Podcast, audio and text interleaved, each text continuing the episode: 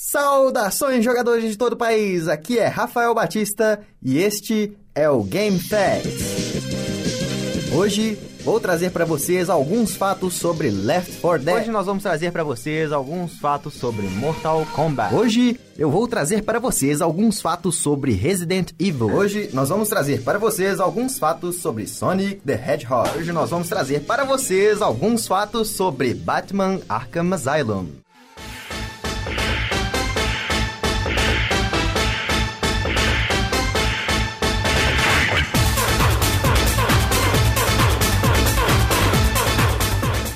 Adoro Mortal Kombat.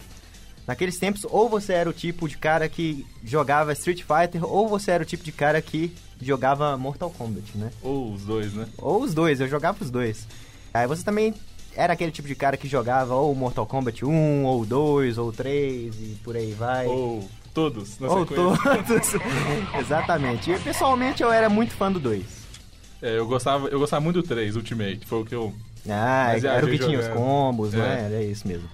É, bom, eu jogava mais com o Sub-Zero, Scorpion, Reptile e os ninjas, né? Os classicão, né? Eu É. gostava muito do Sub-Zero também. E de vez em quando dava brincadinha de Scorpion, mas Sub-Zero é o, é o favorito da galera aí. É Geral, era, mais. geralmente é o Sub-Zero ou o Scorpion, né?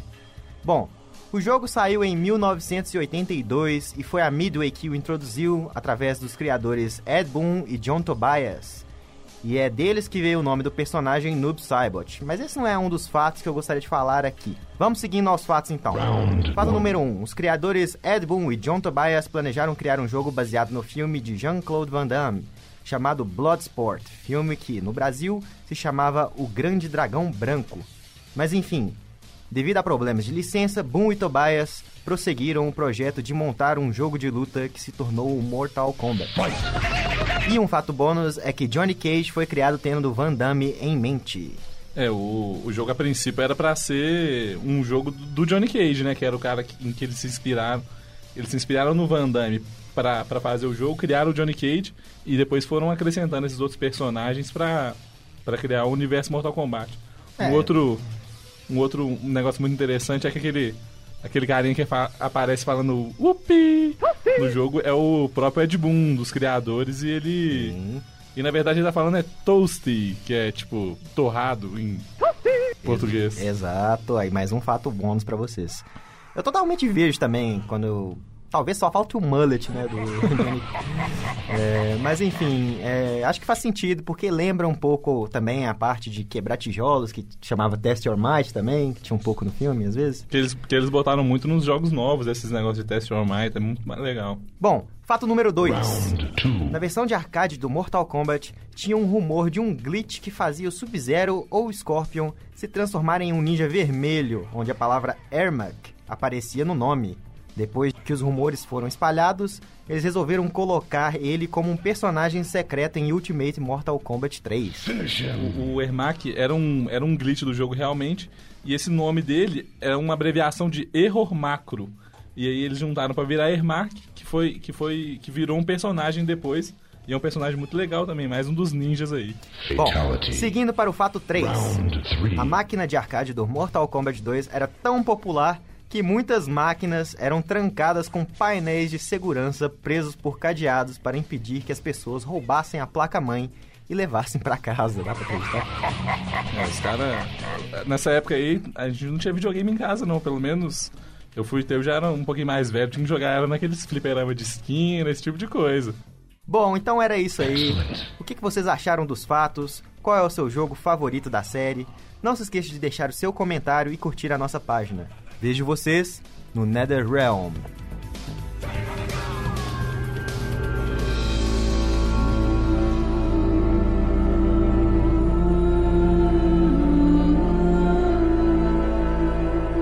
Vamos falar um pouco sobre o jogo clássico da Valve que originalmente começou como um mod de Half-Life 2. Depois que o trailer do jogo saiu, os jogadores ficaram loucos e rapidamente ele atingiu a fama. Vamos aos fatos.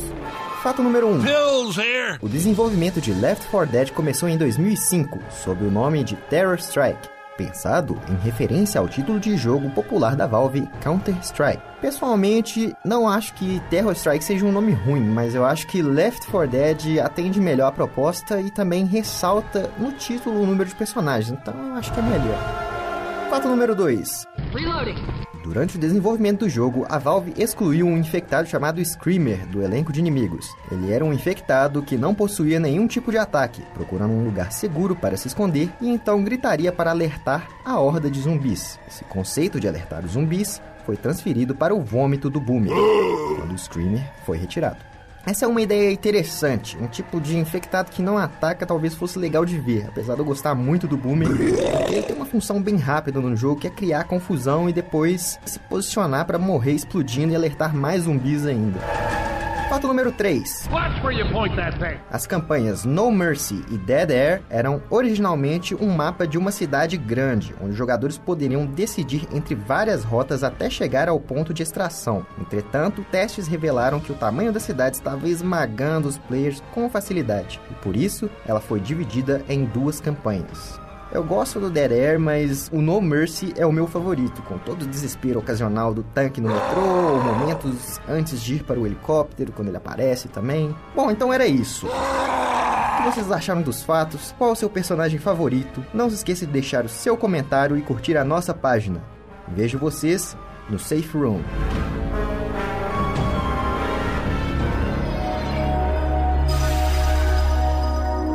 Vamos falar um pouco sobre o jogo que foi nomeado Biohazard no Japão, mas que teve que ser modificado para lançar na América do Norte e na Europa porque era um nome comercial inviável para os Estados Unidos. A Capcom fez um concurso interno para encontrar um novo nome e Resident Evil foi o que todos aprovaram. Vamos aos fatos.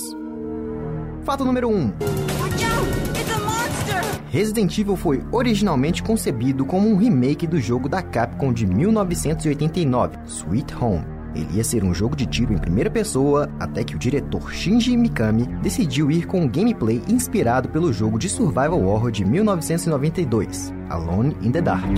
Eu me lembro muito bem de ver Resident Evil quando eu tinha 7 anos de idade e a capa do jogo me assustava pra caramba. Eu tinha medo de jogar porque tinha um zumbi terrivelmente renderizado na capa e quando eu vi a primeira cena em que um zumbi aparece alimentando e ele vira a cabeça na sua direção, eu me borrei todo. Parece uma droga hoje, mas era muito foda naqueles tempos. Fato número 2. Durante o desenvolvimento, a Capcom criou dois personagens diferentes para servir de suporte. Dewey, um afro-americano, seria o personagem de alívio cômico, e Gelzar, um homem cibernético grande, seria o agente da lei. Entretanto, eles foram substituídos por Rebecca e Barry. E parece que as duas funções foram cobertas pelo Barry no jogo e eu fico muito feliz por isso. This. Sei lá, se eles quiserem, eles podem usar o Dio e o Gelza pro próximo Resident Evil. Fato número 3. This is your savior? Muitos dos backdrops pré-renderizados da mansão foram diretamente inspirados pelo Overlook Hotel, o cenário do filme de terror de 1980, The Shine, traduzido no Brasil como O Iluminado. Here's Johnny! E agora que me vem à cabeça, o cenário realmente lembra do filme. Dá para perceber quando você caminha pela mansão. Bom, então era isso. O que vocês acharam dos fatos? Qual é o seu personagem favorito? Não se esqueça de deixar o seu comentário e curtir a nossa página. Vejo vocês do L Porto.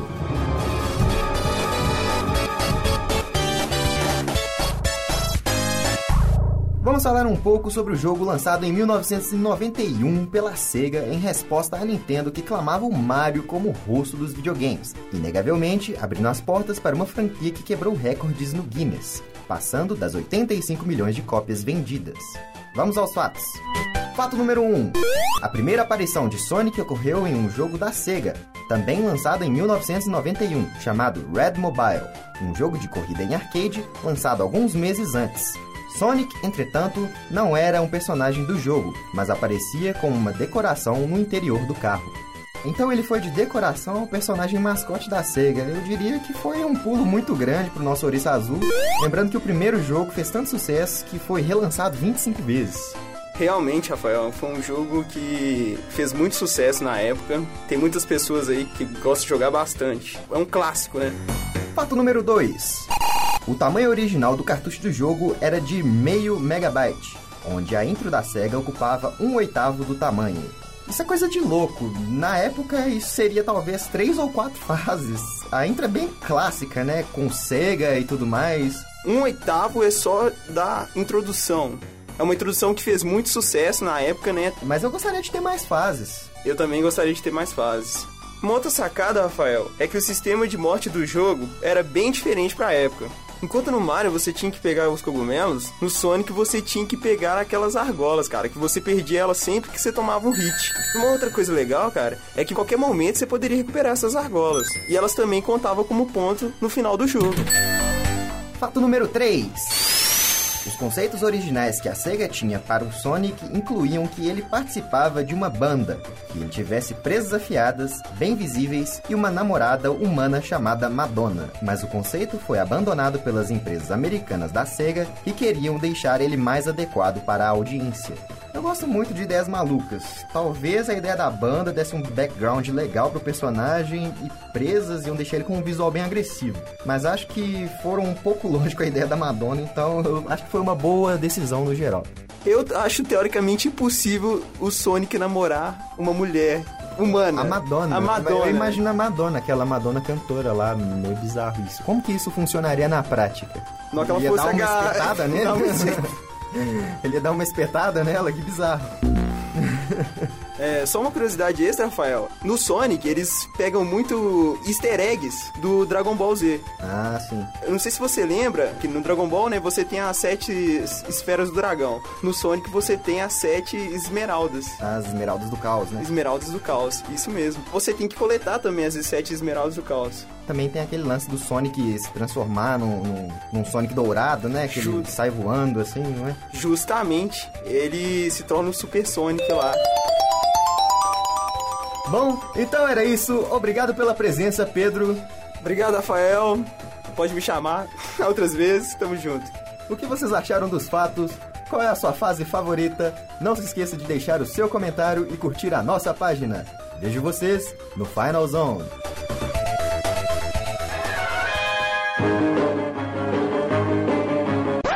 É. Opa, não. Música errada.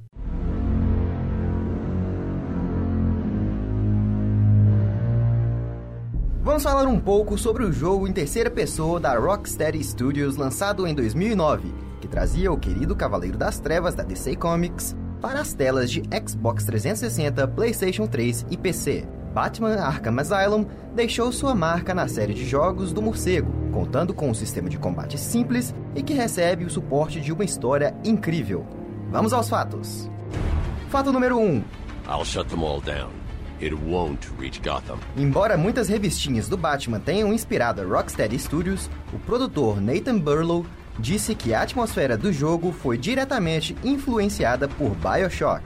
Eu totalmente consigo enxergar isso, porque passa um pouco de sensação de claustrofobia que você sente naquele jogo. As cores parecem combinar e talvez até a natureza sadística do jogo que é espelhada nos detentos. É, Rafael, tanto no BioShock quanto no Batman, o jogo ele passa uma sensação clara de isolamento no jogador, principalmente no fato, né, dele permanecer nesse ambiente sombrio e macabro e aparentemente sem aliados, cercado ali direto de inimigos constantes, sem uma sensação de saída, né? O Batman não pode sair dali enquanto ele não resolver a situação. Problema, assim, o Batman luta sozinho, né? sozinho. Ele tem alguns aliados ali, né? Só que à medida que o jogo passa, ele vai ficando cada vez sem ninguém, né, Pra ajudar. Tanto que ele enfrenta o o espantalho e ele pensa que ele tá matando as pessoas que ajudaram ele, então realmente fica muito claustrofóbico assim o final do jogo. E só vai piorando a situação, né? À medida que ele vai lutando, ele vai ficando ferido e aí tem que lidar com esses problemas Isso, sozinho. ele, é, ele perde os equipamentos,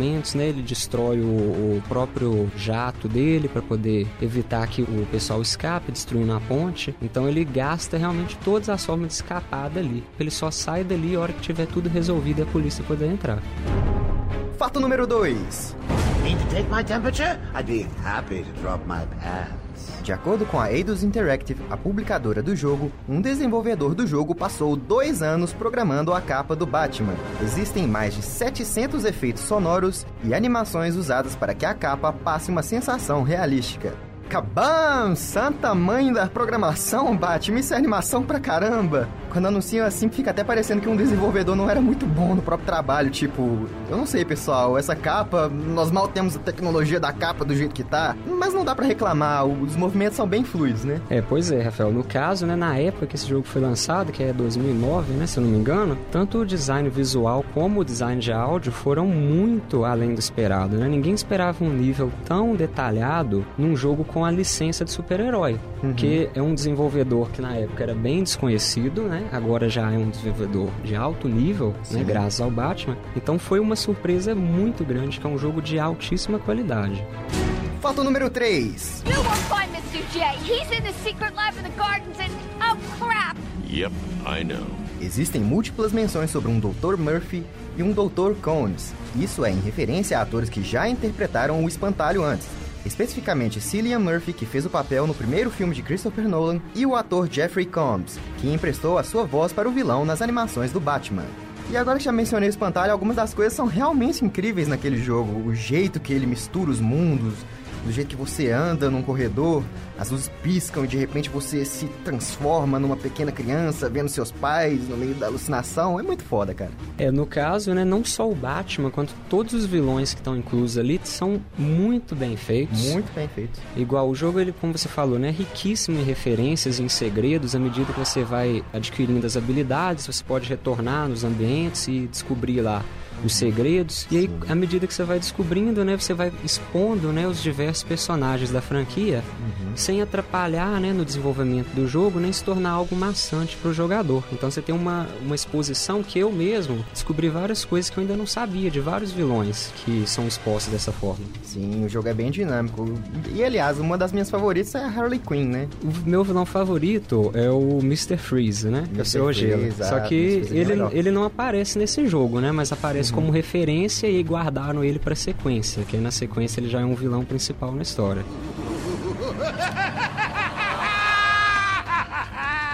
Bom, então era isso. Obrigado pela presença, Raison. Ah, eu que agradeço, Rafael. Muito bom estar aqui para falar sobre jogos, né? Coisas que eu gosto bastante, pessoal também. Tá certo, né? Jogos é vida. o que vocês acharam dos fatos? Qual é o seu vilão favorito? Não se esqueça de deixar o seu comentário e curtir a nossa página. Vejo vocês na Bate Caverna.